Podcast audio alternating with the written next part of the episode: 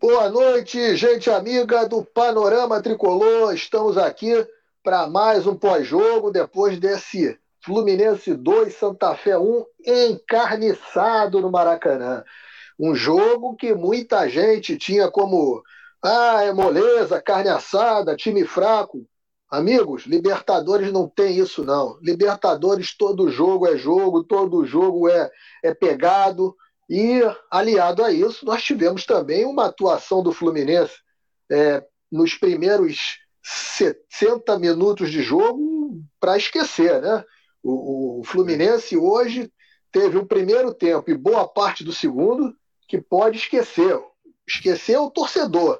Mas para o Roger Machado, eu, no lugar dele, ao invés de dormir boas horas de sono agora na madrugada, iria assistir ao, ao tape do jogo e ver que realmente o Fluminense não pode mais é, é, se dar o luxo de entrar em campo com dois jogadores no meio-campo, porque é isso que tem ocorrido nos últimos jogos. E daí o Fluminense vir sendo imprensado por, por os adversários, sejam eles fracos ou não.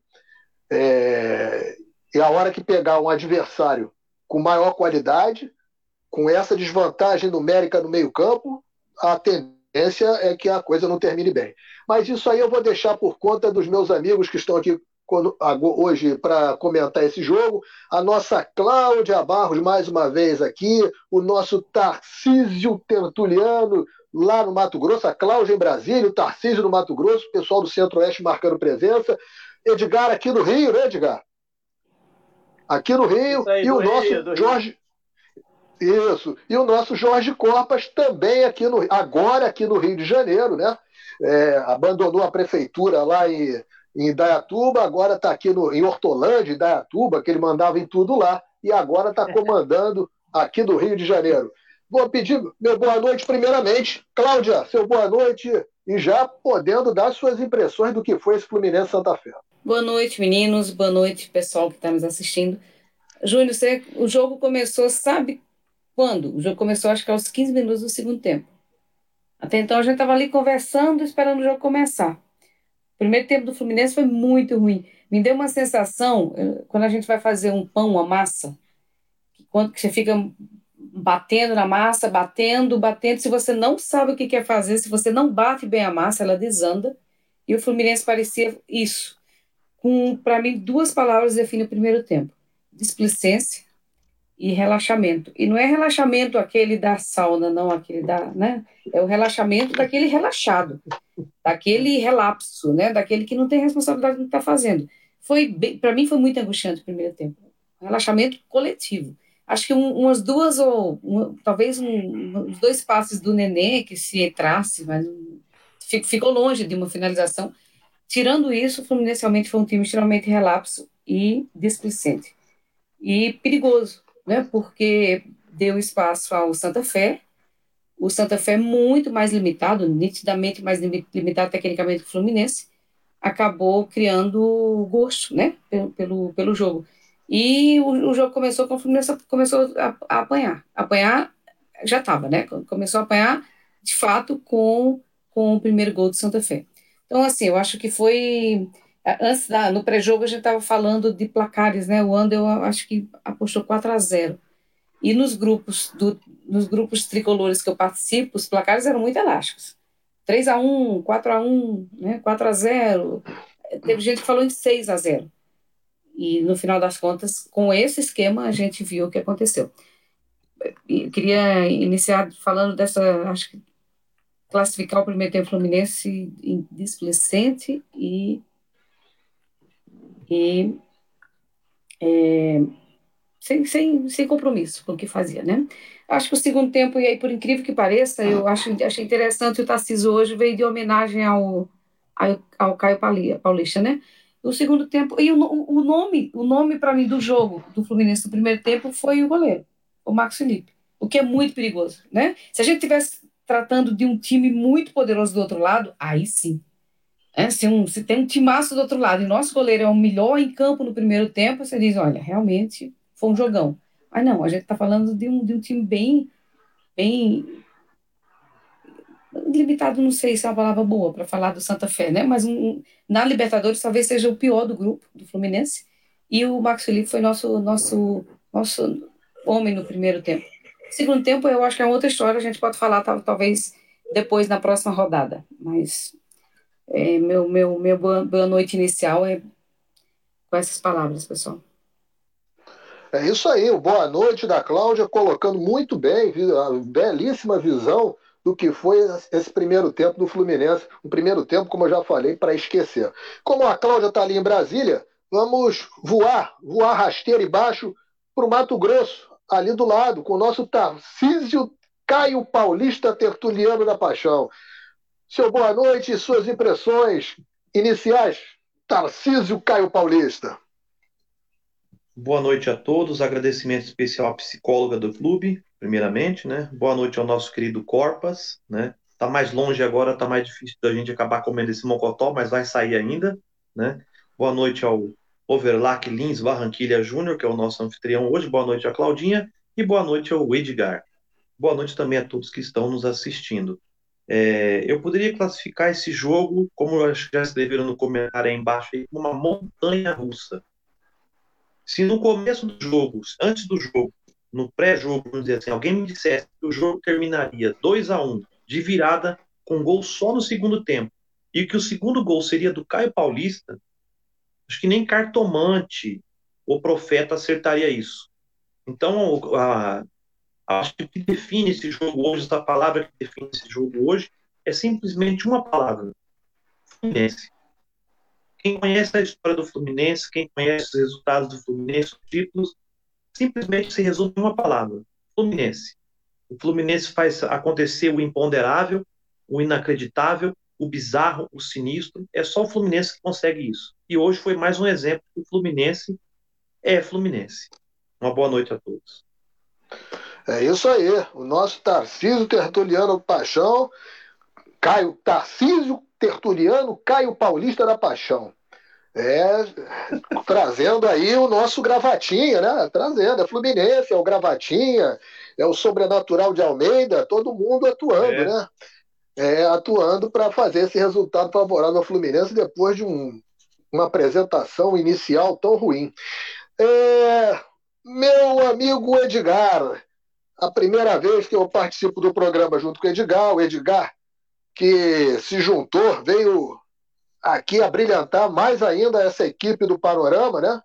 Fez uma, uma crônica essa semana espetacular sobre o, o Fla-Flu do, do, do, próximo final de semana, do próximo sábado, né? Jogo que marca o início da final do Campeonato Estadual. Uma crônica que eu recomendo a todos que procurem lá na página do Panorama, uma crônica muito bem desenvolvida, escrita, enfim, uma crônica que mexe com o torcedor tricolor. Boa noite, Edgar. Boa noite, meu amigo. Um prazer estar contigo aqui pela primeira vez. Até brinquei com seu nome no jogo passado da portuguesa, né? O, o, o comentarista falou que o jogador tinha feito um overlapping. Aí eu na hora brinquei, falei, ô que tá em campo e tal. É. Então, um prazer estar contigo aqui também com o TTP, que hoje é o Caio Paulista, né? T Caio Paulista. É isso. Jorge Corpas, sofremos juntos ali no grupo. E também ah, ai, desculpa, eu não estou conseguindo ler o nome. Eu falei até o seu nome errado hoje. A Cláudia, a Cláudia. A Cláudia, até pedi desculpa duplamente, porque no pré-jogo eu chamei de Dani e passou batido. Estava ali na atenção. Cláudia. É, ela falou boa parte do que eu gostaria já de falar nessa primeira intervenção. Acho que é um primeiro tempo em que dá a sensação de que o Roger queria realmente que ele não acontecesse, né?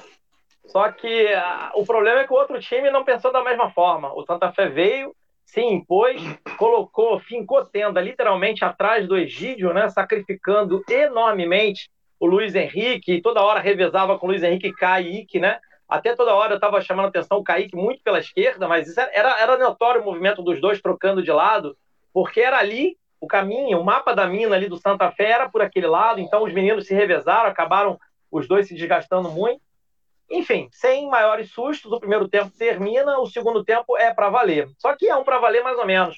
Eu esperava, de fato, que o Roger fizesse o mais simples, né? Que tirasse o Nenê já de início e colocasse alguém para movimentar o jogo.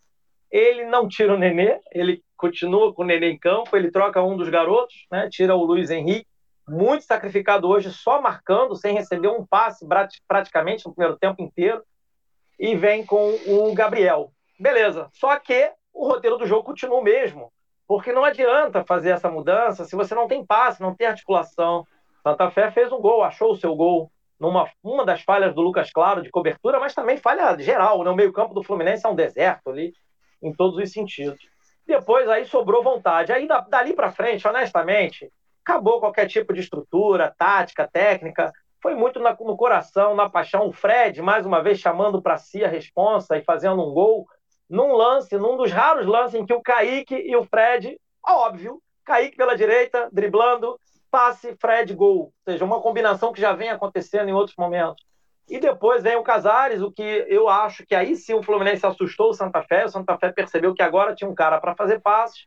E o Santa Fé teve que repovoar o meio. As substituições do Santa Fé foram muito de conectar mais o meio de campo, povoar o meio, que é o que o Roger não queria. Ou seja, o que o Roger não queria era o que precisava para o Fluminense funcionar, que é tirar os homens de lado do Santa Fé. O Roger abriu demais o campo no primeiro tempo, o Santa Fé gosta de jogar aberto, né? Já, é uma coisa óbvia também. Mas a partir daí sobrou vontade. O Caio Paulista, ele, a gente, todas as críticas que tem a ele, com todo respeito a ele, é um profissional, está lutando nesse mundo duro que é o futebol profissional também.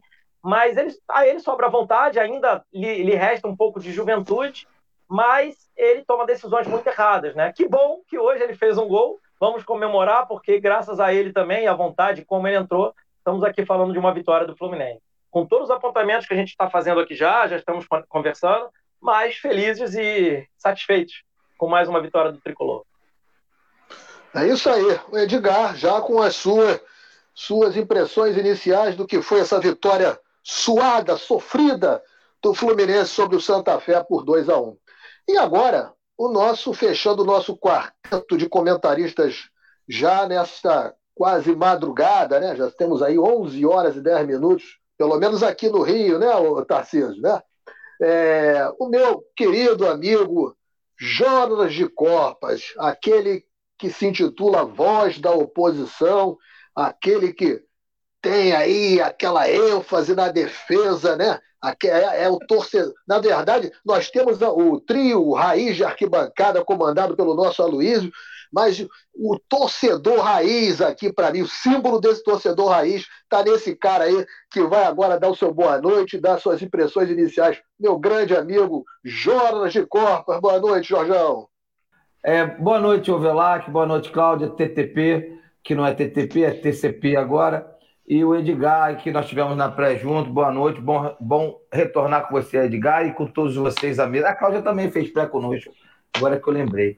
Então, cara, é, é oposição. Eu sou oposição e você sempre, porque eu já falei, você é oposição quando tiver coisa errada no Fluminense.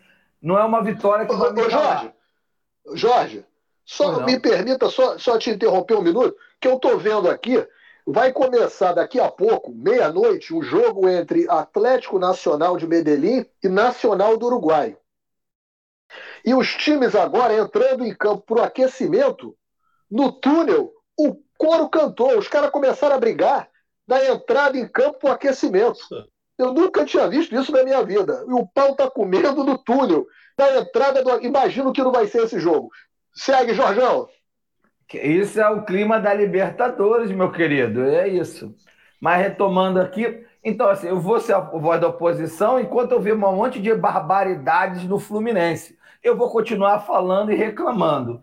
Então, é por isso que eu me intitulei a voz da oposição, porque eu tenho alguns aninhos de arquibancada e, e eu não, alguns aninhos e não, não vou ficar, não vou. A única maneira que eu tenho para reclamar, assim, é, é, é, é falar e, e, e, e, apontar. Mas vamos para o jogo, cara. Eu já, como eu sou oposição, já vou discordar já de cara da Claudinha. Claudinha, eu não acho que o time entrou desmotivado, Claudinha. Eu acho que o time entrou motivado. Eu acho que o time foi mal posto em campo, mal escalado e mal posicionado. Por isso a gente viu uns buracos enormes no campo. Ia parecer que o Fluminense estava disperso, mas na verdade ele estava espaçado demais eu fiquei reparando, o Fluminense só foi ganhar a segunda bola quando o Casares entrou em campo. Olha quanto tempo nós ficamos com lançamento de bola, cara tirando e a bola cai no pé do Santa Fé, e pé do Santa Fé, e pé do Santa Fé. Isso para mim, desculpa, mas é mau posicionamento. Aí o, o Overlap, a gente estava falando de, de torcedor raiz, é que a gente tem um grupo e a gente troca muitas, muito durante o jogo, e eu sou bastante exaltado nas trocas do, do grupo. E eu tava falando, o pessoal, ah, não, é o futebol de resultados, tem que entender. Cara, eu não consigo entender. Eu quero o futebol de resultados, mas eu quero futebol decente.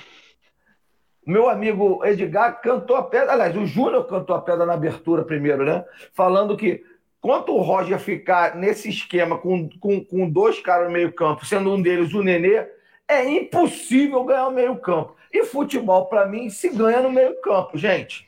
É no meio-campo que se ganha futebol. Eu quero ver dar essa posse depois desse outro, os papas, no outro, com outro time lá, o de remar. Eu quero ver que a gente vai sofrer 95 minutos, cara. A gente vai sofrer 95 Então não pode. Tem certas coisas que legal você, você bancar isso.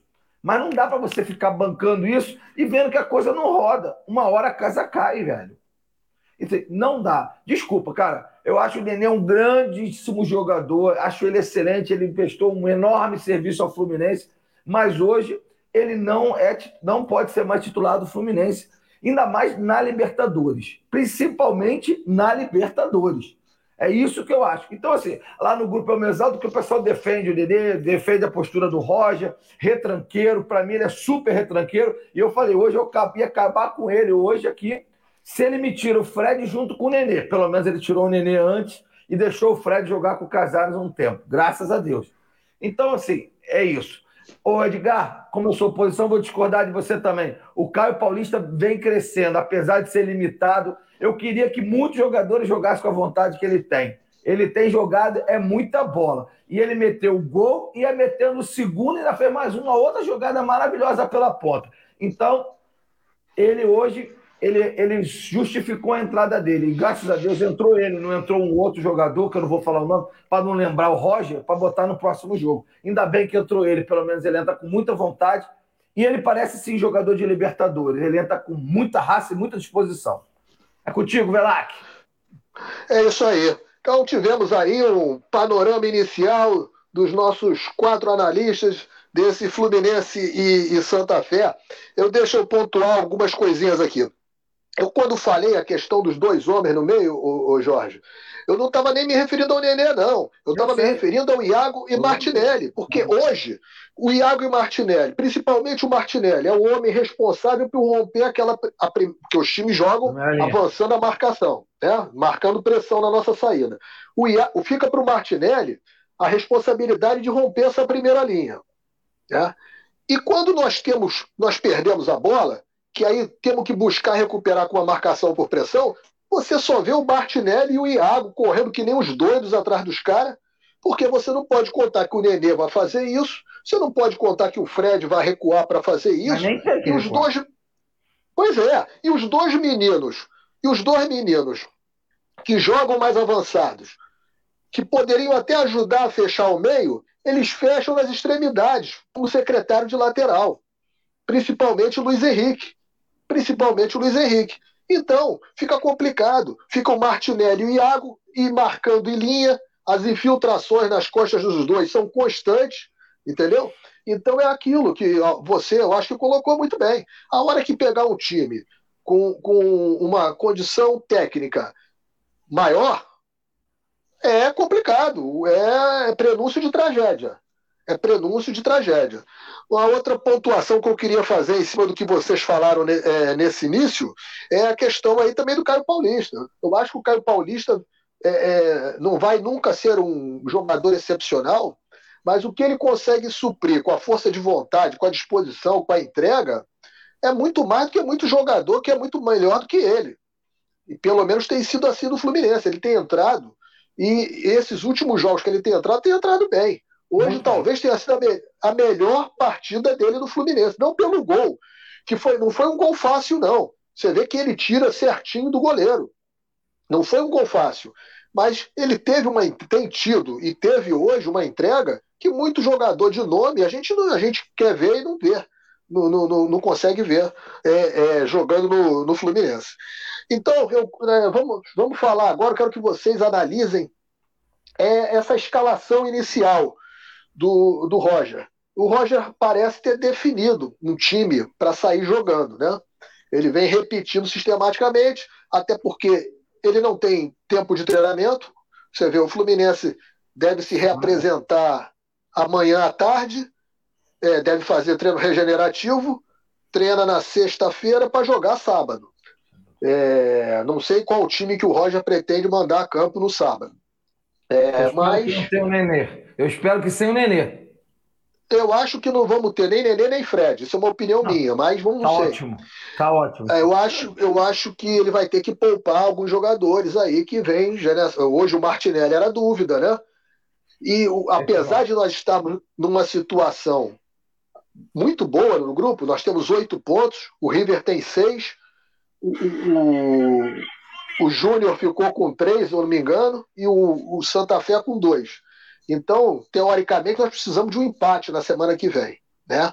Mas o, o, o jogo de hoje nos mostrou que não dá para contar com o resultado certo antes de entrar em campo e jogar. Tem que entrar em campo e fazer o dever de casa. Então, eu acho que tem muitas coisas a serem consideradas. Mas eu quero ouvir de vocês é, a escalação que o Roger tem levado a campo inicialmente. Qual é a opinião de vocês? O que é que vocês mudariam em relação a isso? O que é que não dá mais? É, eu já vi aí muita gente, o Nenê não dá mais. Eu concordo, eu acho que o Nenê, o que ele vem entregando. Não, não, eu acho até que o que o Nenê vem entregando não, não dá para ser titular. É, eu tenho os últimos jogos, por exemplo, do campeonato estadual, o Paulo Henrique Ganso teve um, uma produção melhor que a que o Nenê vem tendo. É claro que a, a, dificuldade, a dificuldade dos jogos também tem que ser levada em consideração. Mas eu acho que o Nenê não está no bom momento. Mas é isso que eu quero ouvir de vocês e vou começar com a Cláudia. Ô, Júnior, eu, assim, eu acho que vamos fazer alguns recortes, né? A gente, no pré-jogo, estava lembrando da maratona que o Fluminense vai entrar agora. E a gente não está falando só de um tipo de campeonato. Olha só, a gente está falando, hoje foi Libertadores, final de semana vem Carioca, depois novamente Libertadores, depois Carioca, depois o início do Brasileirão e depois é Copa do Brasil.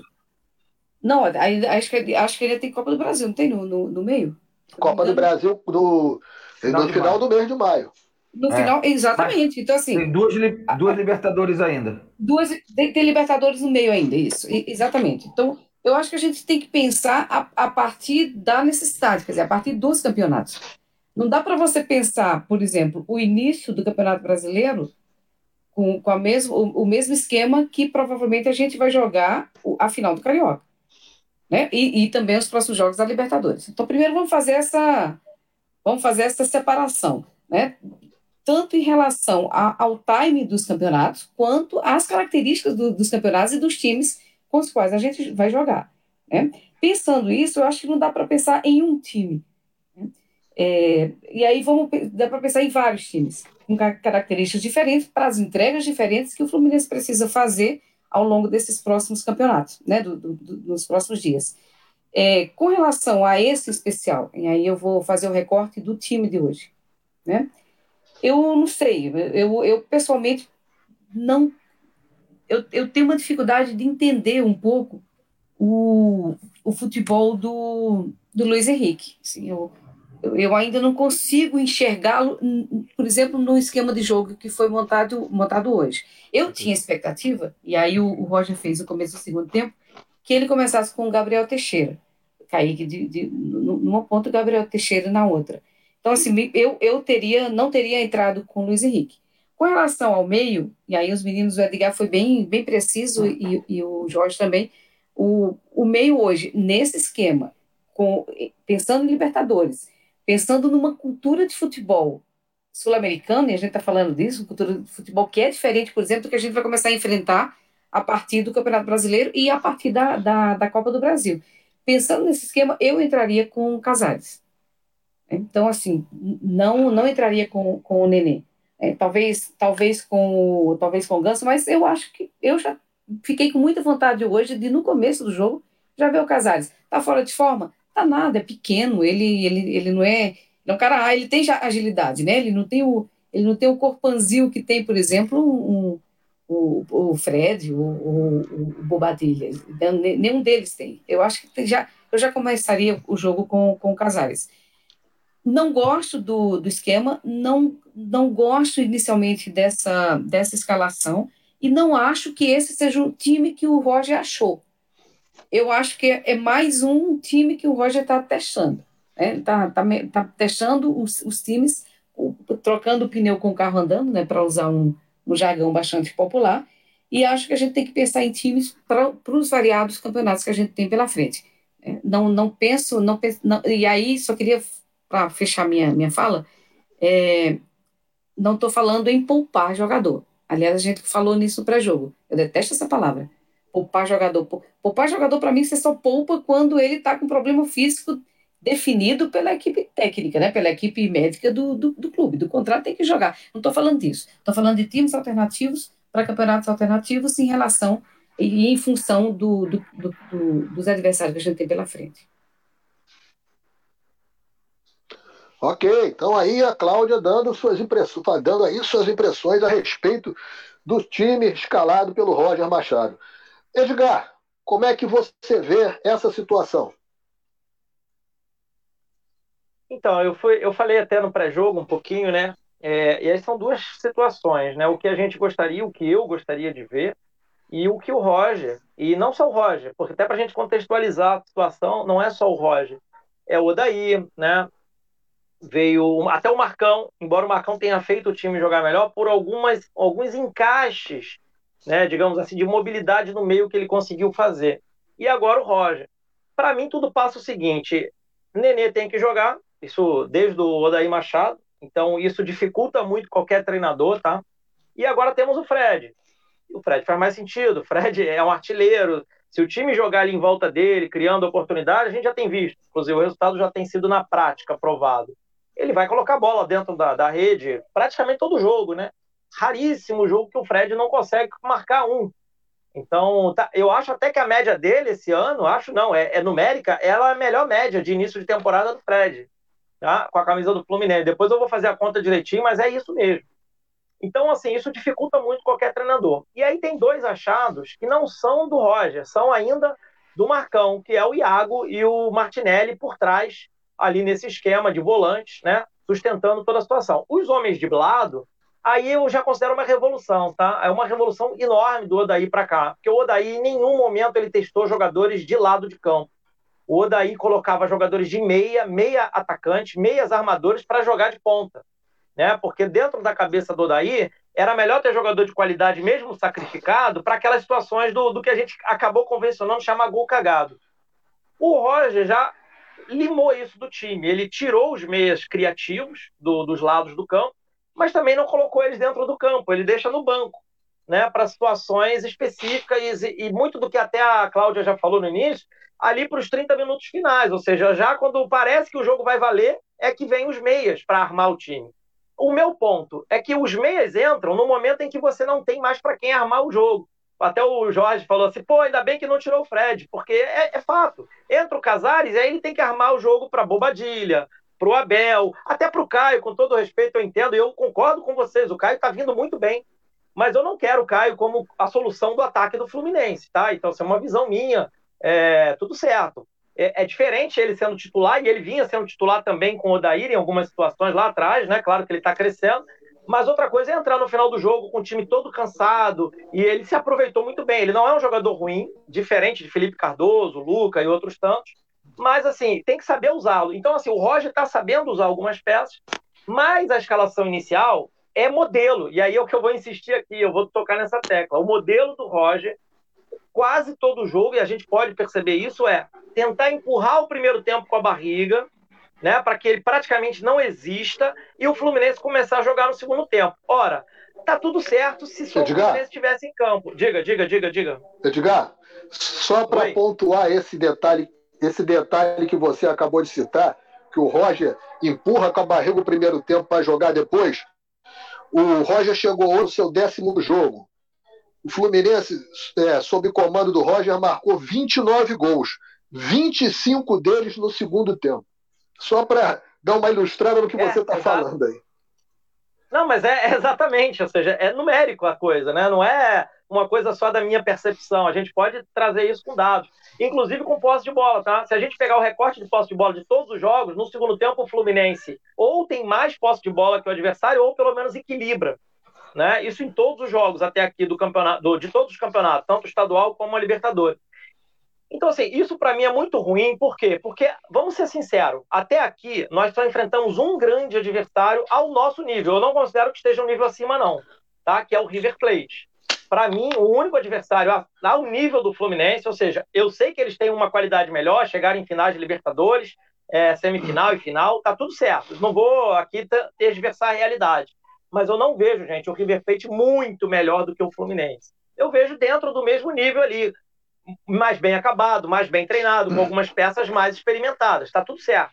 Tá? Então a gente só teve um teste de fogo. E esse teste de fogo, vamos lá. Primeiro tempo contra o River, o River ganhou da gente de 1 a 0. No segundo tempo, nós ganhamos deles de 1 a 0. Justamente nessa questão do segundo tempo, de jogar futebol, Casares e Fred, criaram uma oportunidade, criaram um gol. Até aqui, de, depois desse jogo do River, nós não enfrentamos ninguém com todo respeito a todos os adversários que o Roger enfrentou. Né? O Roger estreia naquele Flamengo sub-20 contra o Flamengo sub-20 e o Fluminense aquele misto meio frio, meio morno, meio quente, meio dormido ali de padaria, né? Um monte de jogador do sub-Angione, mais os reservas que tinham é, estavam ali para jogar e tudo mais, Danilo Barcelos, enfim, foi aquela festa danada e o Fluminense venceu porque é Fla-Flu, e aí tem toda uma outra situação para a gente né, poder debulhar aqui, eu não vou ficar aqui falando disso agora, então, assim, para mim, a escalação precisa encontrar eco no que o Roger quer para o jogo. Se ele quer, de fato, empurrar o primeiro tempo com a barriga, aí tá tudo errado. E aí eu vou dizer, Kaique, por exemplo, primeiro tempo, para que esse jogador que precisa ter pulmão, vigor, sabe, felicidade, alegria nas pernas, para usar a palavra do Filipão lá, precisa ter tranquilidade para jogar. Já que só, no segundo tempo, guarda ele para o segundo tempo. Bota ali um jogador esforçado, valente, que vai ficar brigando ali com a linha lateral, com, sabe? Para tomar cartão e ser substituído porque não vai fazer falta. Ou seja, então, assim, para mim passa muito assim. O Roger ainda não me convenceu do que ele de fato quer para o Fluminense. Porque só empurrar o primeiro tempo com a barriga, a gente não jogou contra ninguém ainda. Eu espero que esse teste a gente vai poder observar todos nós, né? Eu acho até que vai ser já contra o Júnior, não pela qualidade do Júnior, mas o Júnior tem finalizadores e eles vão vir assim desesperadíssimos para esse jogo. Né? O jogo deles agora é vencer ou vencer, para usar um lema do, do, de um ex-presidente do Fluminense. Então, assim, a gente vai poder ver se isso vai funcionar, essa, essa ideia de anular o primeiro tempo, e agora nas duas finais de Fla-Flu. E assim, só para finalizar aqui rapidinho essa minha última coisa com o Santa Fé e tudo mais, é, o Santa Fé não tem finalizador. Isso tem que ficar assim muito bom para recuar na nossa torcida o, Santa Fé tem dificuldade de fazer gol e não é só na Libertadores, é em todos os campeonatos. Eles têm vencido jogos lá do Campeonato Colombiano no, no tal do 1 a 0 o gol cagado, o gol de bola parada. O Santa Fé é essa equipe, tá? Eu dei uma olhada nos números deles e eles parecem muito o Fluminense do Odaí, né? Em todos os números, inclusive. É muito curioso. Então, a gente que a gente não se iluda, a vitória hoje foi muito boa. Para muitas pessoas vai ser vitória de Libertadores, com garra, com raça, com imposição. Tá tudo certo. Acho que a gente não vai poder falar o contrário disso depois do jogo terminado, mas que nós não nos enganemos. Ainda não enfrentamos ninguém que vai encarar o Fluminense vai dizer assim, cara, eu vou ganhar do Fluminense. Sim, até agora não enfrentamos essa equipe. É isso aí. O Edgar fazendo uma boa análise sobre uma outra perspectiva, né? E sobre a perspectiva dos adversários do Fluminense, que ainda não foram adversários suficientes para nos testar. E nem para testar o que o Roger, né, o que seja lá o que o Roger imagina que seja esse esquema de jogo do Fluminense. Jorge Corpas, eu vou agora com você. Vou deixar o nosso Tarcísio Caio Paulista para fechar essa rodada. Jorge Corpas.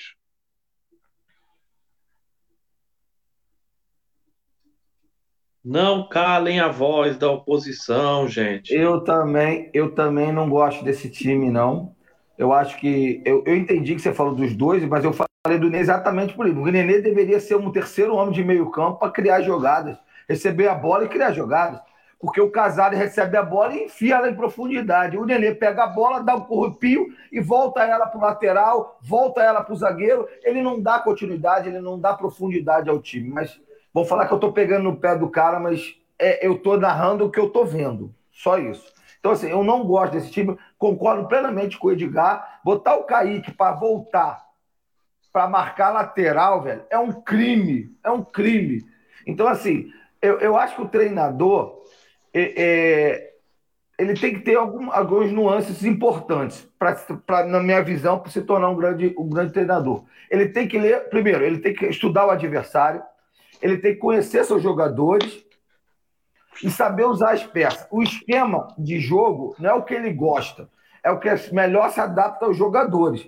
E hoje eu vejo o Fluminense é, tendo vários jogadores sacrificando.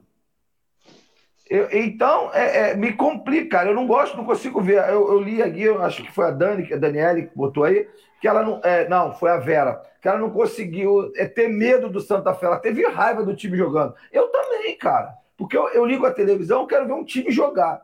Aí, ah, não, o Fluminense abre mão de 45 minutos do, do primeiro tempo, passou a jogar no segundo. Aonde está escrito isso, irmão? Não entendo, eu não consigo entender. Então, assim, esses, eu não gosto do time escalar, como eu já falei na, na, intervenção. O time está mal posicionado em campo, com várias, várias lacunas, vários espaços.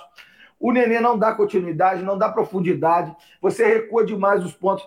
O Luiz Henrique, coitado do Luiz Henrique. Luiz Henrique é um, um, meia, um atacante, um meio-campista, e ele virou defensor. Ele veio ajudar o Egídio a marcar, que por sinal o Santa Fé jogou tudo em cima do Egídio. Qualquer um que estude o meio, meio jogo do Fluminense já entende que todo que a jogada vai ser forte quando jogar do lado do Egídio. E aí a gente continua. Egídio, Alino Barcelos, Alino Barcelos, Egídio. Não tenta nada diferente. Isso já me incomoda há muito tempo e eu já venho falando. Não vamos esperar novos resultados com as mesmas coisas. Não vai ter resultado diferente com as mesmas coisas. O Fluminense continua jogando mal, pessimamente, e que o Edgar falou também assim embaixo não pegamos nenhum adversário à altura. Entendeu? O River Plate, o Edgar, nem ele está acima também, porque o River Plate está se refazendo todo. Você vê que ele foi lá jogar com o Júnior, passou sufoco lá com o Júnior Barranquilha, e o jogo com o Santa Fé vai ser lá de novo no Morro. Ele vai sofrer de novo. Tá, a gente está falando, ah, o Fluminense precisa de um ponto, de repente nem precisa de um ponto, dependendo do que acontecer com o Santa Fé. Ganhar do River Plate, talvez, já era, balbal. Então, cara, esse esquema. Eu não. Eu, eu, eu, eu quero. O Fluminense ele pode jogar, ganhar de 1 a 0 eu não vou reclamar. Mas ele, ele tem que jogar. Agora, o Fluminense está ganhando de 2 a 1 1 a 0 sem jogar, isso realmente me incomoda. E, cara, eu sou amador, eu não sou estudioso de futebol. Se eu consigo ver que o Nenê não está sendo produtivo, não é possível que ninguém veja no Fluminense. Tem uma comissão técnica inteira para ver isso. Então, se é o que, que eles querem? Só vai jogar um tempo? Então bota o time meio reserva no primeiro tempo, é isso? Como o Edgar falou, para dar carrinho, para dar porrada, isso aqui, e para o segundo tempo voltar com o time principal. Então, cara, é, é, eu não consigo. Uma hora não vai conseguir reverter resultado. É isso. É isso aí. Jorge Corpas dando aí a sua seu, seu parecer sobre essa escalação, sobre esse é. sistema tático é, do Roger. Aqui o nosso venerável Conde Francisco da Zanzibar saúda todos os inscritos e parabeniza pela grande vitória no match desta quarta-feira. É, eu queria lembrar o Conde né, que estou aguardando para degustarmos um belo tinto, né? em homenagem a essa grande vitória tricolor, madrugada dentro. Eu estou aguardando aqui o nosso Francisco Conde da Zanzibar. Ô, ô Tarciso, você é uma das pessoas que costuma, é, nos bate-papos virtuais do grupo de WhatsApp da, do Panorama Tricolor, é, bater muito na tecla do 352. É, eu hoje, assistindo o jogo, em determinado momento, eu cheguei a pensar nisso, em sacar é, é, no caso era até o Egídio, mas podia ser o Calegari, porque para mim os dois hoje jogaram muito mal. O Calegari teve uma das piores atuações dele para mim. É, mas sacar um dos do o Egídio, colocar terceiro zagueiro, e aí você pelo menos povoar ali o meio-campo, né, trazer alguém para povoar, porque o meio-campo do Fluminense é um deserto, como bem disse o, o, o Edgar. Você, como é que você vê essa armação tática, essa escalação do Roger nos jogos? Como é que você analisa isso? Pois é, é para a gente pontuar, preciso dizer primeiro como o Roger joga. O Roger joga os zagueiros. Né? Tá ruim a, a voz. TTP? Oi. TTP tá, tá, tá travado? Tá picotando. É. Opa, vê se eu voltei. Agora tá Vai falando aí para a gente ver. É. é. Então, o Roger, ele joga com a, com a linha de quatro zagueiros, aí ele coloca o Iago e o Martinelli fazendo essa linha de dois, aí ele faz uma linha com três jogadores, que é o Kaique pela direita, o Nenê centralizado, Luiz Henrique na esquerda e o Fred na frente. Então, veja bem, existe aí uma coisa, uma incoerência em relação a essa escalação, porque para mim não seria essa escalação, né? Não seria essa formação. Mas vamos lá. O Roger decidiu jogar dessa forma. Hoje eu tive um questionamento até no grupo, como a gente falou aí, no grupo WhatsApp, eu questionando a possibilidade de se usar o Caio Paulista. Muitas pessoas não gostam do Caio Paulista e eu creio também que o Caio Paulista não é jogador para ser titular do Fluminense. Porém, vou lá, vou tentar explicar o meu pensamento. Nessa formação, como o Kaique joga como auxiliar de lateral e o Luiz Henrique também, o Caio Paulista funciona muito melhor nesse esquema. Então ele deveria jogar, só que tem um problema. Ele não jogaria na esquerda. Você vê que ele funciona muito do lado direito. Então ele jogaria no lugar onde joga o Kaique. O Kaique seria sacado do time. Mas aí o que acontece? O problema do Luiz Henrique continuaria. Então precisaria arranjar um jogador também que tivesse a característica do Caio Paulista para jogar na esquerda no lugar do Luiz Henrique. Talvez eu conseguisse, pela qualidade do Kaique, jogar o Kaique para o lado esquerdo, puxar o Caio Paulista para o lado direito, você tira o Nenê e você coloca o Luiz Henrique centralizado na função do Nenê. É uma possibilidade. A segunda possibilidade, e veja bem o que eu falo, é possibilidades. Você colocar um zagueiro no lugar do Nenê, veja bem, você saca o Nenê, coloca um zagueiro, que pode ser o Manuel ou pode ser o, o Ferraz, e você coloca o, o, o, Lucas Claro mais avançado fazendo essa besta de área. Eu acho que o Lucas Claro tem essa condição de jogar ali como primeiro volante adiantando o Iago um pouco e o Martinelli, e deixando essa linha de três, então, Luiz Henrique, né, Kaique e Fred. Aí você teria uma proteção maior atrás e você teria a possibilidade de avançar essa marcação, você tendo o Lucas Claro posicionando ali. Então, na verdade, seriam três zagueiros, mas o Lucas Claro jogaria como uma espécie de líbero. Quando o Fluminense estivesse sem a bola, ele faria a proteção, né, junto com a defesa ali e o recuo do Martinelli e do Iago. Mas o Fluminense, com a bola, ele avança e faz a primeira volante ali, ele fica como primeiro volante e libera o Martinelli e o Iago para encostar em Kaique, Luiz Henrique e Fred. É possibilidade de fazer isso, né? Porque ele não quer usar o Metinho, não coloca o Metinho. O Wellington é muito ainda, né? É uma incógnita muito grande. Ele não vem entrando bem, ele não vem jogando bem. Ele deveria ser o jogador de fazer a proteção da frente da área como primeiro volante, mas ele não vem atuando bem.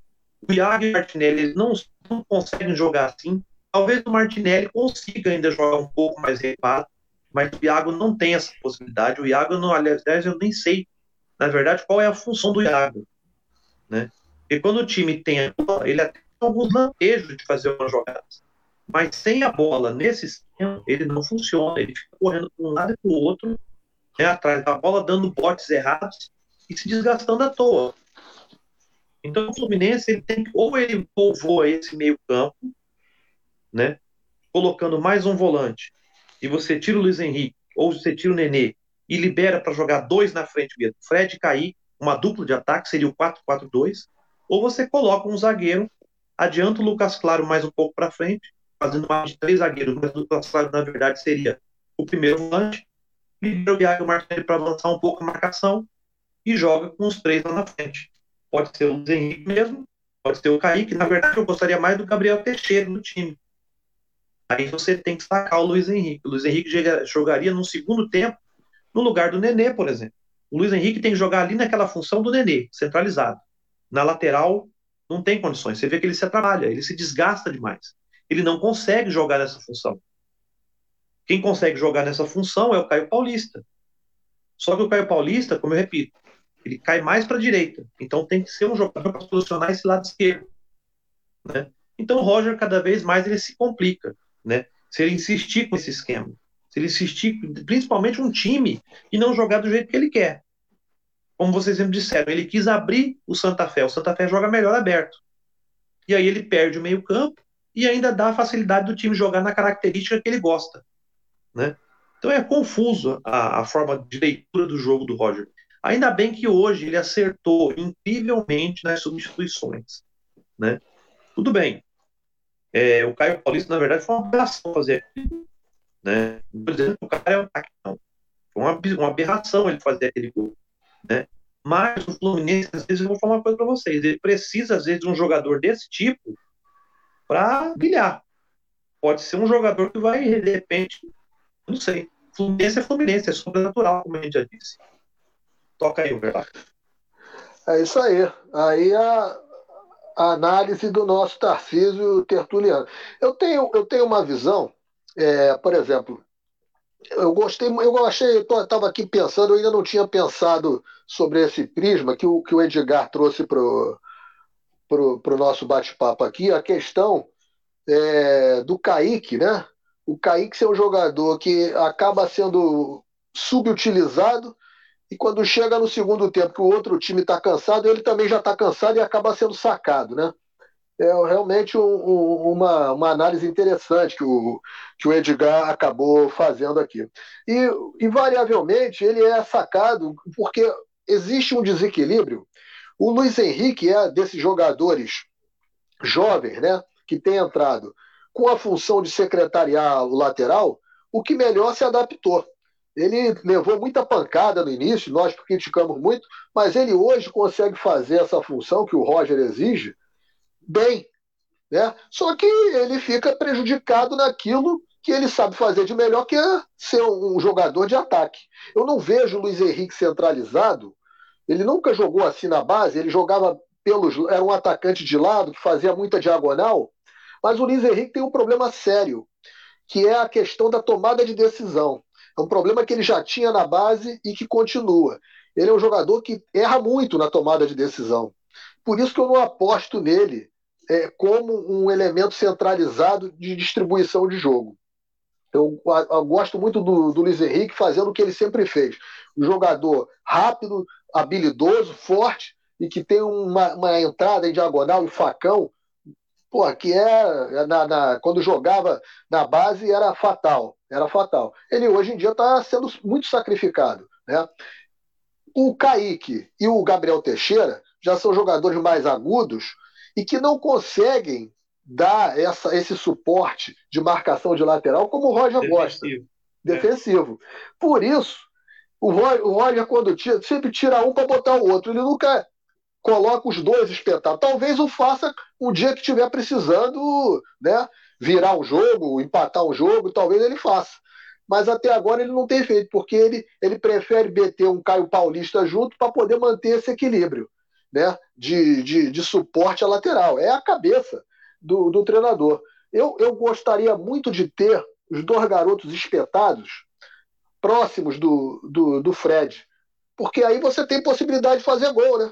Porque enquanto tiver o Fred isolado, os meninos alternando, é, não vai. Só vai fazer gol numa jogada isolada. A jogada do gol do Fred hoje é clássica. O Kaique pegou a bola, procurou o Fred, deu o passe e o Fred fez o gol. Né? Então eu acho que e eu o Fred acho pediu também... a bola, né? O... É claro. Você vê que o Fred claro. pediu a bola, ele pediu, pediu e o Kaique passou. Exatamente. Eu acho que esse o Roger vai ter que ele vai ter que mesmo sem ter tempo de treinamento, ele vai ter que amadurecer é, uma alteração tática e até também de nomes nesse, nesse time, porque é aquilo, nem sempre nós vamos ter essa facilidade, essa sorte de estar tá é, conseguindo virar os jogos, de, de, do gol aparecer no momento certo, porque hoje o gol saiu no momento certo, né? Era um momento quase que se não sai ali ia ser um desespero. Bom, nós estamos chegando aqui já a 50 minutos de, de, de programa de pós-jogo. Eu queria saber de vocês agora o seguinte: nós temos um primeiro jogo final, Fla-Flu, no próximo sábado. Né? E nós temos um jogo no meio de semana, contra o, o, o Júnior Barranquilha, que é um time superior ao Santa Fé e que vem no desespero, como o Edgar colocou, e que nós também vamos estar tá podemos estar tá definindo a nossa situação na Libertadores para evitar de tê-lo que fazer lá em, em Buenos Aires, frente ao River. Como é que vocês enxergam o time que deve ser mandado a campo no próximo sábado? Começo por você, Cláudia. Então, Júnior, acho que eu comecei falando sobre isso, né? A gente precisa, são campeonatos e campeonatos. É, o, o, time ideal pode não ser o time ideal. A gente tem que ter times ideais para situações ideais, para jogos ideais. Definitivamente não é esse, esse time de hoje. Né? É, a gente, o, o Santa Fé, e você lembrou bem, o Santa Fé não teve competência para fazer gol. Se o Santa Fé tivesse competência para fazer gol, a gente estava lascado. A gente estava aqui comentando uma derrota cachapante, né? Porque o time jogou muito mal. É, não é esse não é esse time definitivamente. Eu, eu comecei falando do, do Luiz Henrique, eu acho que eu preciso até fazer é, fazer jus a, a, ao menino. O Jorge falou, coitado, ele realmente jogou no sacrifício. Mas é que tem, tem algum um tipo de jogador que a, a mim me aflige muito, assim, me dá uma certa aflição, que é aquele que ele, ele não consegue pensar rápido e agir rápido. Né? É aquele que segura a bola e rodopia em torno da bola para depois pensar o que fazer e faz errado. Na posição que ele está jogando hoje, ele faz isso. E me dá muita aflição né, de, de ver. Assim, eu, eu acho que o, o time para segunda, para time para sábado, né, para 15, né, o, o, o, próximo jogo, o Fla-Flu é 15, 15 de maio. O time para sábado, a gente precisa de experiência e audácia. A experiência a gente vai ter fatalmente com aquele que hoje é o, é o, é o terceiro brasileiro com o maior número de gols na, na Libertadores, né, foi o que o Fred conseguiu hoje. 22 gols em Libertadores, é um marco, né? Um cara é o, é o, é o terceiro maior do país. É, a gente precisa dessa experiência, mas a gente vai precisar de, de um time arisco, né? de um time arrojado, de um time corajoso, e isso a gente só tem com a juventude. Então, eu acho que a gente, dificilmente o Roger vai fazer, né? porque os colegas estão dizendo aqui, o Roger é retranqueiro. É, tem, tem, tem piores, mas o Roger tem um, tem um gostinho ali por, por times pesados e times é, difíceis de, de, de, carregar e chegar, né, chegar a, à frente da, do gol adversário. Mas a gente vai precisar de. Eu sacaria, né? eu, eu trabalharia com, com mais mini, moleques da base, eu trabalharia de uma forma mais arrojada, de uma forma, ainda que a gente corresse mais risco. Mas é muito difícil enfrentar é, o Flamengo, não é o mesmo Flamengo do ano passado, mas é difícil enfrentar o time do Flamengo, um time muito mais cascudo, muito mais, muito mais é, é, ligado, né? Um time que já, que já, deu liga na sua, na sua formação com esse esquema que a gente tem hoje. Então, para mim, eu entraria com mudaria o esquema. Né? Eu acho que esse não é o esquema para jogar contra o Flamengo, definitivamente, a, a final do, do, Campeonato Carioca. Eu entraria com o Casares. Eu gosto dele. Se ele se ele tiver num, se ele tiver num bom no, no, no bom dia ele é arisco, ele é agressivo, ele é preciso, né? Ele tem uma capacidade hoje muito mais, muito mais, é, para mim, interessante do que teria o Nenê, por exemplo, porque além da capacidade técnica, ele é mais agudo, né? Ele é mais arisco, ele é mais, ele atiça o, o, o meio de campo dependendo do, do, esquema que a gente possa possa tratar. E entraria com o Gabriel Teixeira. Eu preferi o Gabriel Teixeira no, no jogo de, de sábado contra o Flamengo. Enfim, e não acho que não é jogo para o Caio Paulista, e aí vamos, fazer, dar mérito, fez um golaço, né? O, o, o, gol do Caio Paulista hoje, a, a geração mostrou o gol de, de trás maravilhoso, né? A, a, tirada que ele deu do goleiro, né? A, a curva que ele fez para tirar do goleiro, maravilhoso. Mas para mim, ele não é jogador para o final de semana ou para o Fla-Flu. Tem que dar uma mexida, mesclar muito mais é, experientes com, com, com, a base do Fluminense, mas isso requer uma coragem que eu não sei se, se Roger vai ter. Enfim, de qualquer forma é Fla-Flu, né? De qualquer forma é, a gente está falando aí de uma, de uma possibilidade sempre do, do, do imponderável, né? Sempre de, de, de, qualquer coisa que possa acontecer e ganhar Fla-Flu também é, é normal, né? Então, Eu espero que a gente possa ter um, um time muito mais arisco no, nesse sábado diante do, do Fla-Flu. Eu queria aproveitar, eu acho que não volta mais a, a, a, a palavra para mim, Júnior, para mandar um só um abraço. Não, eu, eu, vou pedir, eu, eu, vou, eu vou passar depois para as considerações finais. Tá bom. Jorge, Jorge Corpas. Sim, senhor, senhor. Qual time que você quer para amanhã? Para sábado? É, esse aí é não, que eu não quero, eu... esse time lento, recuado, é complicado, né? Na verdade, a gente vai fazer uma junção, né? O Flamengo, ele gosta de jogar dentro. E falei sete anos de azar o nome, estou ferrado.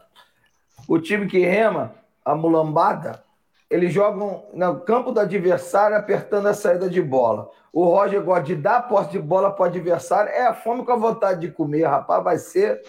Então, assim, o Fluminense não pode jogar nesse esquema. Pelo contrário, nós vimos o União, União Caleira lá é, fazendo jogo duro com eles. Ah, no campo Sidão, fez jogo duro, foi para cima, apertou.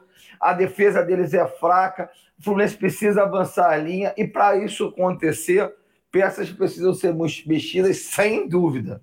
É claro que ele, ele não, como a Cláudia falou aí, que ah, ele não vai, não deve mexer muito no time, não tem coragem.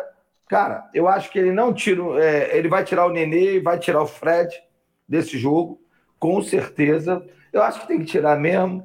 É, talvez não venha com o Kaique no primeiro tempo, deixe para o segundo. Então, assim, eu preciso povoar, povoar esse meio-campo melhor. Não, não adianta botar o Casares para ele ficar encostado na ponta direita, porque ele não é ponta e nunca foi e nunca será. Entendeu? Então, assim, é... tem bastante peça para ele movimentar. Agora, ele precisa ocupar esse meio-campo, sem dúvida, cara. Eu não sei o que, que ele vai fazer, mas ele precisa ocupar muito. E eu, eu, eu talvez também daria um tempo para o Calegari, viria com o Samuel, acho que o Samuel compõe melhor.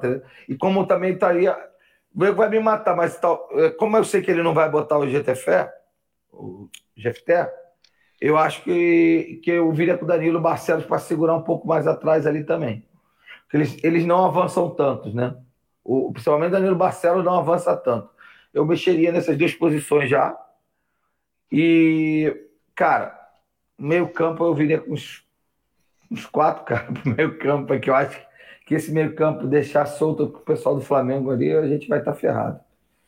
Eu acho que ele precisa muito é, analisar melhor essa, esses conceitos dele, principalmente para esse jogo aí contra os vermes aí. Então, vai ser um jogo, um jogo, um jogo bem chato para a gente, cara. Vai ser mais chato do que foi esse agora. Pode ter certeza disso. Com muito mais posse de bola, com muito mais pressão Marcos Felipe tem que jogar e espero que ele esteja inspiradíssimo para fazer vários milagres consecutivos aí. Cara, é, é, um jogo. Cara, eu quero, eu quero ganhar, é claro, eu quero ganhar sempre, principalmente na mulambada. Eu acho que, o, que o, o Roger pode entrar assim com os três do segundo tempo, Gabriel, talvez, e o Kaique o Fred, para a gente botar terror para cima deles. Já que ele só gosta de jogar um tempo, né, Edgar? Então é melhor que faça no segundo tempo, entrando com os três logo de uma vez. É isso. É, só, é, lembrando que o jogo que o Roger fez aquela escalação, o pessoal falou muito, ah, tá jogando com três volantes, que ele escalou o Wellington, o Iago e o Martinelli. Foi o jogo que o Fluminense teve número agora com os números aqui. Mas maior, o maior número de roubadas de bola no campo do adversário se deu naquele jogo.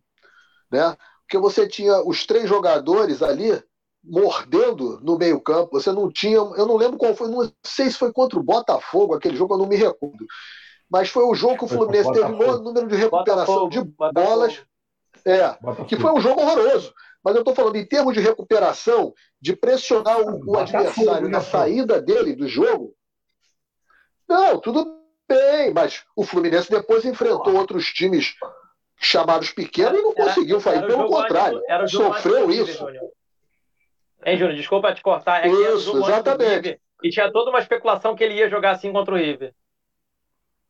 Isso, perfeito, muito bem lembrado, Edgar. É isso. Então, não sei também se para esse jogo de sábado passaria por aí alguma coisa. É, Tarcísio, como é que você vê aí é, o Fluminense para encarar o, o, o, Flamengo nesse primeiro jogo da final no, no próximo sábado? A gente tem que jogar esse jogo de sábado pensando na final que nós vamos ter né, contra o Júnior Overlac Barranquilha né, no, na próxima semana.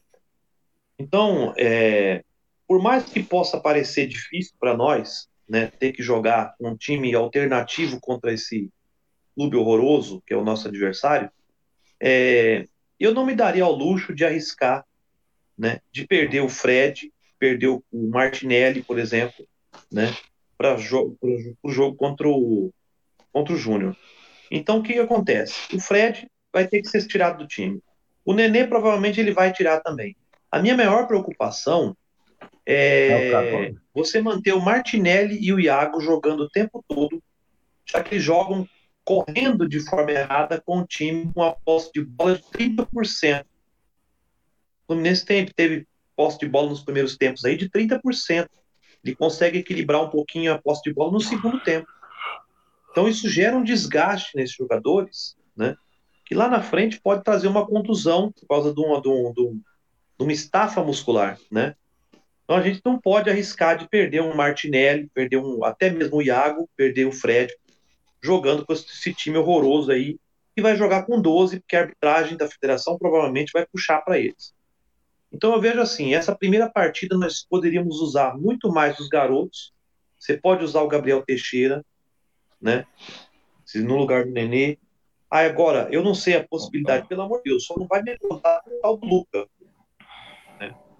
Pelo amor de Deus. Eu já discordo um pouquinho da Cláudia, que aí, do caso, eu acho que esse jogo seria assim também para o Caio Paulista para você poupar o Kaique, deixa que o Caio Paulista vai trombar com esses caras do Flamengo lá, entendeu? E aí, depois de, de do jogo do, contra o Júnior, se não sei se é na quarta ou na quinta, a gente decidir na classificação, tem o segundo jogo de volta lá no domingo, e aí a gente pode até poupar o Fred da viagem lá para Argentina, jogar sem o Fred lá na Argentina, jogar o Bobadilha. Então, esse jogo de domingo agora é pro Bobadilha, Sábado. é pro Caio Paulista jogar trombando e brigando e machucando esses jogadores do Flamengo lá. Você entendeu? Porque o Flamengo também vai ter jogo no meio de semana na Libertadores. Então o Fluminense tem que se preocupar para a decisão de quinta-feira. Matando quinta-feira o Júnior, aí no segundo jogo contra o Flamengo, aí é time completo, porque a gente pode se poupar contra o River, e aí a gente pode até ganhar o segundo jogo lá e acabar sendo campeão. Nesse primeiro jogo, põe o Bobadilha para dar coice lá, que é o que ele costuma fazer, né? põe ele para preocupar esses jogadores lá e não estou desejando nada. Mas se ele machucar uns dois ali do Flamengo, para mim tá bom, tá de bom tamanho. Né? Não é problema meu. E aí você poupa. Agora, o meu, minha preocupação mesmo é o meio-campo. Você tem um desgaste muito grande né, do Martinelli e do Iago. Aí eu concordo com o Júnior nessa posição. Talvez você escalando um jogador, outro jogador para fazer companhia para eles, como ele colocou contra o Botafogo, por exemplo, o Wellington, você enche né, esse meio-campo, e aí você atrapalha o time adversário a jogar e você dá mais liberdade para os homens de frente jogar. Então, na verdade, é um jogo complicado. Aí nós vamos ver agora se o Roger tem condições né, técnicas de realmente ser o treinador do Fluminense e que vai ter condições de levar o Fluminense ao título da Libertadores. É um grande teste. Porque a gente tem que levar em consideração o seguinte: o Flamengo também pode ser adversário no mata-mata da Libertadores né? E aí com uma arbitragem um pouco menos, né, tendenciosa. Mas esse jogo contra o Flamengo vai servir de teste para ver se a gente realmente pode encarar esse tal bicho papão que é esse time aí. Porque tá todo mundo também tratando eles como se eles já fossem o campeão brasileiro antes do Campeonato Brasileiro começar, eles já são os favoritos da Libertadores, eles já são os favoritos da Copa do Brasil. Então, pera. Vamos esperar jogar primeiro para ver. Né? Então vamos esperar o Fluminense jogar essa primeira partida. Eu, sinceramente, eu não vejo o Fluminense como favorito nessa situação atual. Na situação atual, o Fluminense não é favorito. E eu gosto quando o Fluminense não é favorito. Porque quando é o Fluminense não é favorito, é que ele acaba surpreendendo. Mas nesse jogo aí, é jogo para jogar o Bobadilha, é jogo para jogar o Bernandes, tem que botar o Gabriel Teixeira para pegar ritmo do jogo também. E por que não jogar o GFT? Por que não jogar o Metinho? põe esses caras para jogar. O Flamengo é que tem que fazer desgaste, o Flamengo é que tem que se machucar, se correr e se cansar. A gente define para o Júnior que joga a segunda partida contra o Flamengo já pensando em se poupar contra o River Plate. Seria esse o meu planejamento, né? Agora, eu não sei como é que vai pensar o Roger, né? Vamos ver. Acho é, que o, o Roger... o John Kennedy está voltando, né? Não, acho que o John Kennedy está voltando também. O John Kennedy vai ser avaliado amanhã. Ele vai ser avaliado amanhã, ele vai se reapresenta amanhã, vai ser avaliado. E vamos ver o que, é que o departamento médico do Fluminense fala. Eu estou muito preocupado porque o John Kennedy, além da questão da Covid, teve outras questões externas aí nesse afastamento dele, que, né? Então vamos ver essa, essa reapresentação dele amanhã, como é que o Fluminense vai tratar essa questão. Não, mas com certeza não estará à disposição para sábado, porque o, o, a recuperação da Covid ele, o João Kennedy já vai gramar aí uns, uns 10 a 15 dias ainda para para ficar é, é, como opção para o Roger. O Roger a gente não sabe como pensa, né? Mas vamos conhecer agora de que maneira o Edgar pensa em relação a esse jogo de sábado. É, é, é um grande. Eu estava tentando aqui, ouvindo vocês falando, e bastante, tem bastante assunto para desdobrar, né? E estava tentando entrar na cabeça do Roger aqui, mesmo que vagamente, nas minhas, nas, nas minhas concepções mentais.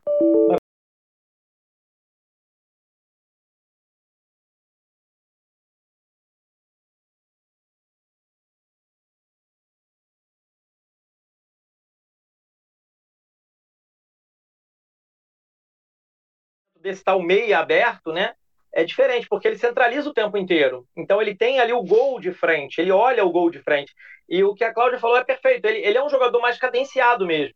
Sabe assim, eu vou falar uma coisa, eu não estou comparando, tá? Mas ele me lembra o Rivaldo. Rivaldo, seleção brasileira e tal.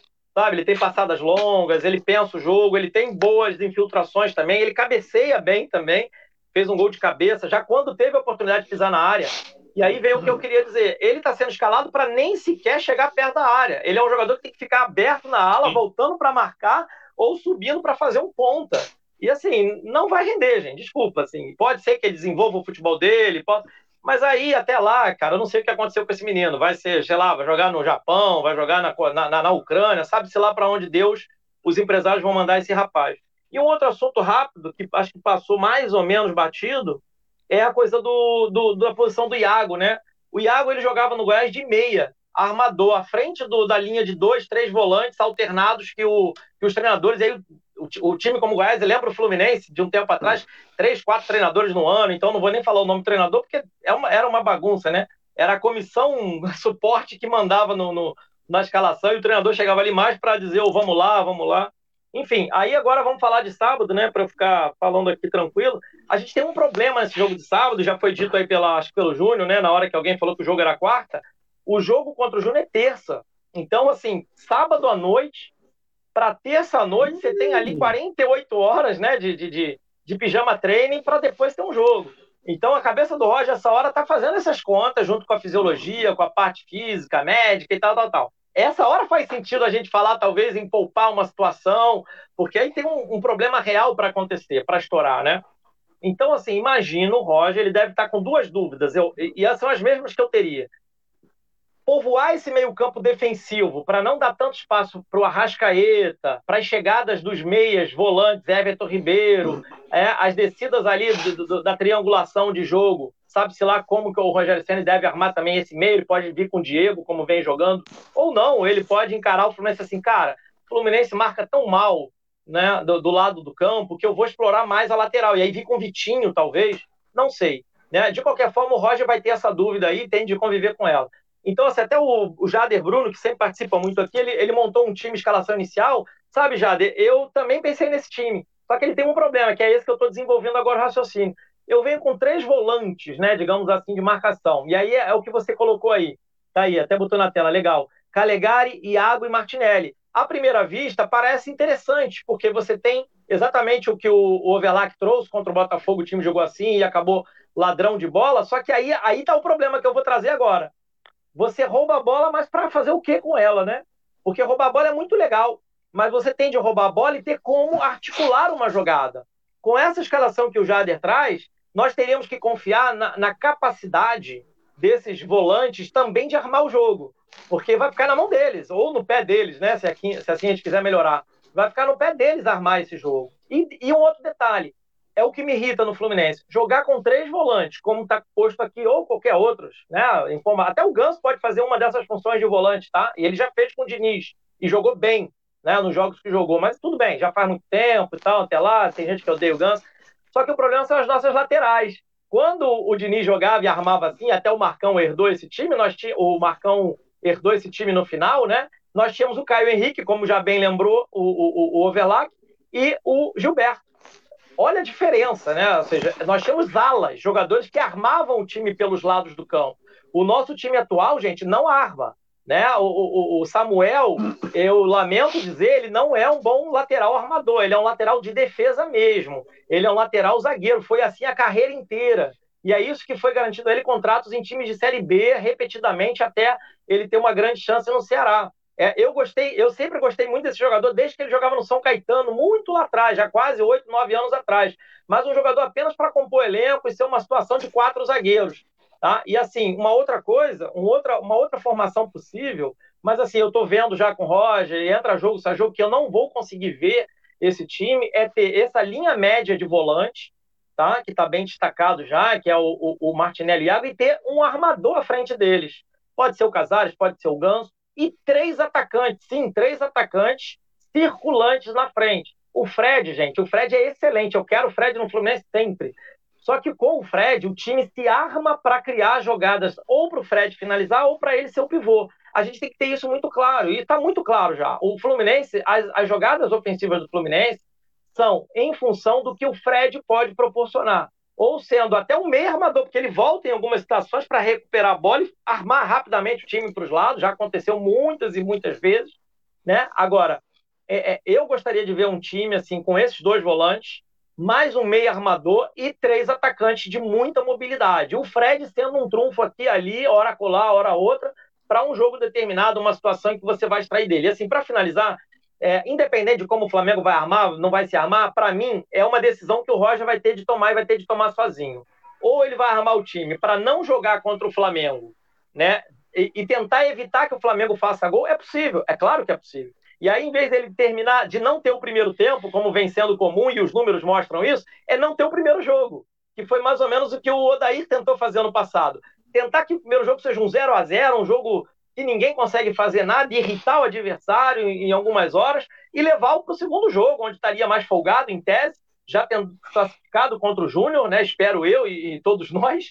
E aí sim você vai como tranquilo, até porque você pode poupar contra o River, levar time reserva contra o River no último jogo, assim, numa boa, né? A depender do resultado, a gente pode até terminar em primeiro e, e concentrar nesse segundo Fla-Flu. Então, assim, eu acho que o Roger está pensando nessa segunda opção, de tentar matar esse primeiro jogo, dele não existir, fazer de conta que esse jogo não existiu, e aí faz sentido muita coisa até do que o TTP já falou aqui, é, e, o, e o Overlac também, é Danilo Barcelos, é três zagueiros, é sabe-se lá mais quem, né?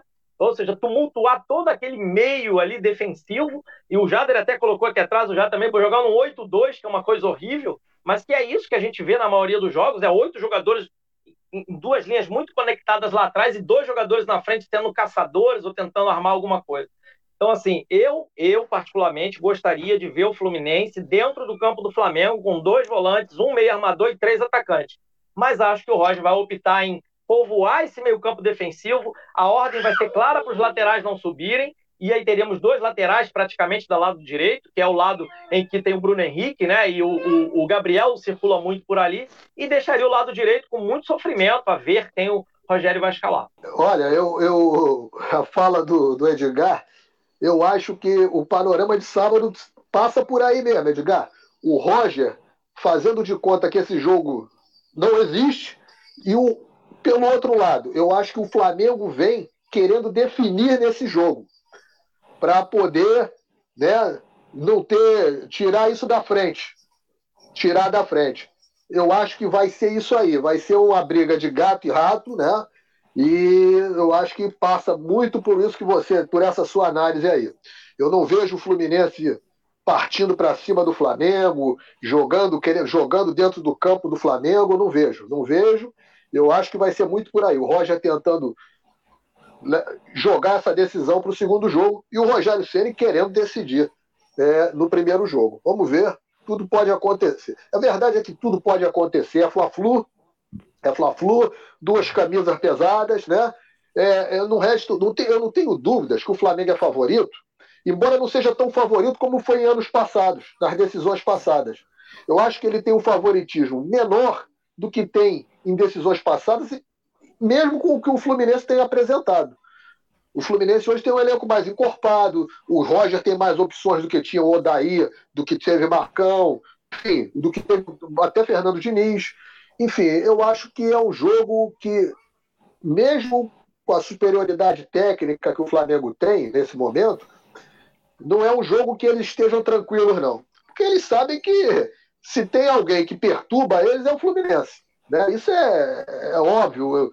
Você perguntar a qualquer torcedor do Flamengo, ele vai querer, pô, eu preferia estar definindo do campeonato com qualquer um, menos com o Fluminense, que é o Fluminense que perturba eles, queira ou não queira, é o Fluminense que perturba eles. Então é, são duas camisas pesadas, é clássico, é Fla-Flu, tudo pode acontecer, mas eu também enxergo muito por esse prisma que o Edgar colocou na sua análise. Então agora vou abrir para vocês, meus amigos, uma hora e 17, com as suas considerações finais, seu boa noite. De antemão, agradecendo a toda essa turma boa que interagiu conosco aí. Eu vi a Mítia, amiga querida do Panorama, vi o nosso Marcelo Diniz aí, o Otto, que está sempre conosco também. Vi uma turma boa que teve, passou aí, o Jorjão, que está no comando das carrapetas lá, passou a mensagem dessa turma boa.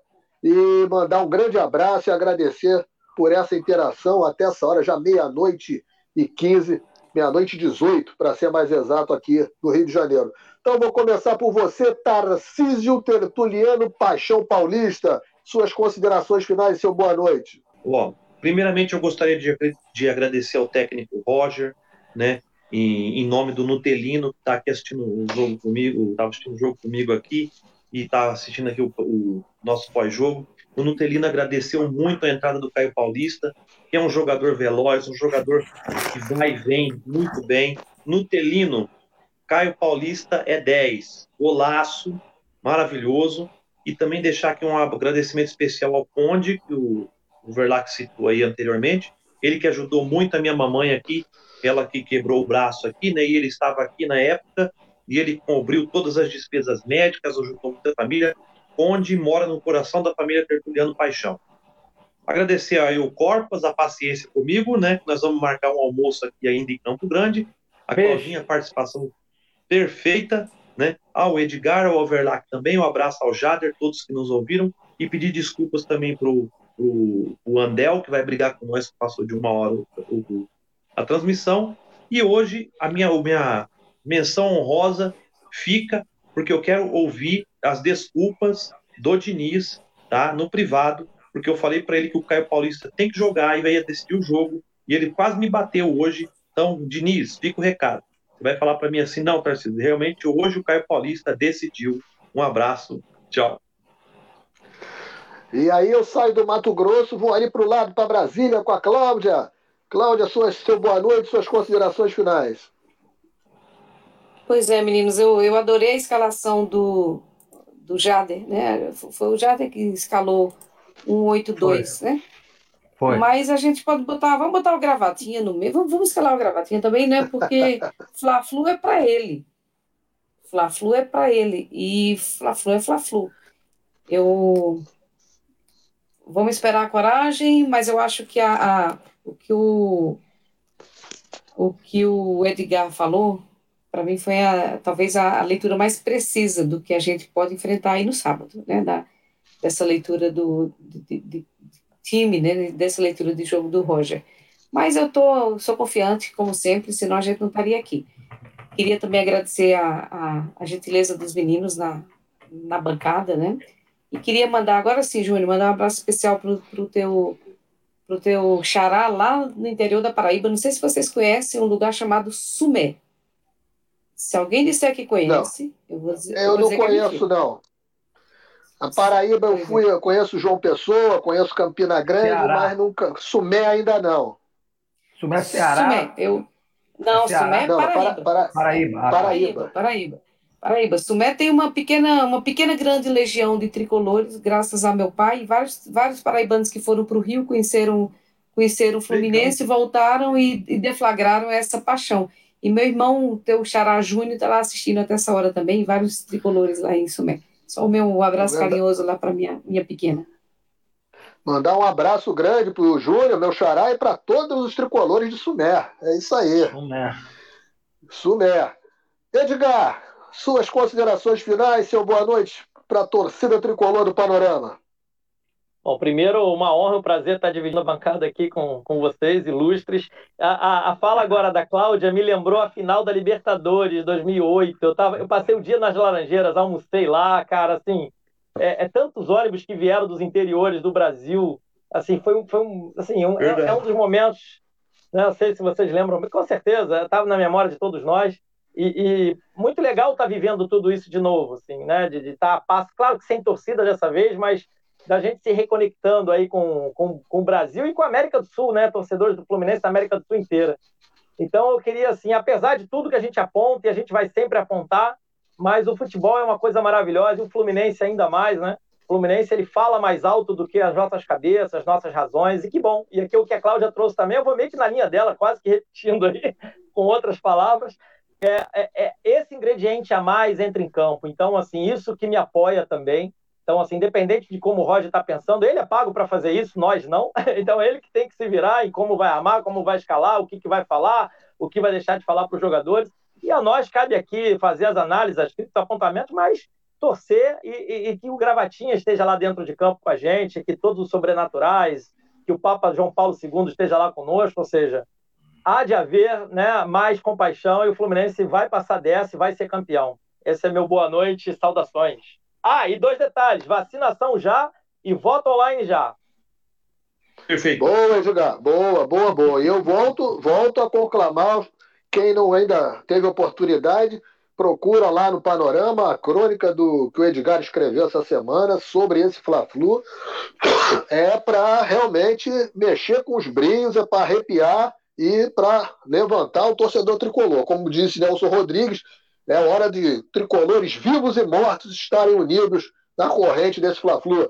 Jorge Corpas, o maior salário desse time do panorama tricolor, um homem que o Paulo Andel, com toda razão, trata a peso de ouro, paga um salário maravilhoso, é figura onipresente em todos os programas desse panorama tricolor, desde que ele passou a participar a audiência desses programas foi, teve uma subida exponencial, uma coisa, o mundo todo, todo mundo ligado, manda carta, manda e-mail, manda WhatsApp, só se fala em Jorge Corpas. Só quem não gosta muito dele é o Mário. Mas eles estão para marcar aí um jantar e isso vai se resolver. Jorge Corpas, seu boa noite, sua saudação à torcida tricolor, meu irmão. Obrigado pelas suas palavras, mas menos um pouco, porque afinal de contas eu não quero ser o ganso do panorama, não. Fique tranquilo, valeu? Estou fora de maior salário e pouca produtividade, é o contrário. Eu estou mais carregador de piano. Mas o meu, meu boa noite. Pode ser o Hudson, pode ser o Hudson. Não, não, Hudson. Hudson, não, Hudson, olha, Hudson, rapaz. Hudson é pro lado do Conde, quem gosta muito do Hudson é o Conde. Aí eu estou fora do. Aí não dá, não. É, vamos lá. Então, meu boa noite é, passa por duas coisas importantes. A primeira, já levantada pelo meu amigo Edgar, que é voto online. Já! É isso. É uma promessa de campanha e tem que ser cumprida. E a segunda, mais uma vez, eu sou oposição, mas as coisas boas têm que ser faladas. Parabéns, diretoria, gestão tricolor, por se manter contra público nos estádios. É o maior absurdo que a gente pode ouvir. Um absurdo. Não me interessa. Perfeito. Aqui não é hora de fazer política. Vidas, vidas de pessoas são muito mais importantes do que política neste momento. Então, por favor, tenham consciência. Diretoria, parabéns pela sua posição. Meu boa noite, contando que não teremos público nos estádios tão cedo. somente após a vacinação. Né? Aí Perfeito. tudo bem, mas até lá nada feito. Meu boa noite vai aí. Obrigado, galera. Fiquem com Deus. É isso aí, gente boa do Panorama Tricolor, uma hora e 25 minutos de programa. Acho que nós conseguimos abordar todos os, sobre todos os ângulos, essa vitória sofrida do Fluminense sobre o Santa Fé por 2 a 1 né? Com gols de Fred, do nosso magnânimo Caio Paulista. Podemos também bater uma bolinha sobre já antecipando o que vem a ser, o que poderá ser esse Fla-Flu, primeiro jogo da decisão do estadual no próximo sábado. E eu queria mais uma vez agradecer a vocês que estiveram conosco interagindo e agradecer principalmente aos meus amigos que me ajudaram a tocar aqui esse programa, nosso Tarcísio Tertuliano, a Cláudia, o Edgar, pela primeira vez tive o prazer de estar dividindo aqui a telinha, Jorge Copas, velho companheiro de batalhas tricolores aqui, e falando para vocês que amanhã nós teremos a nossa resenha do Panorama e logo depois o programa das meninas do Panorama delas. Muito obrigado, vacinem-se, cuidem-se e até lá.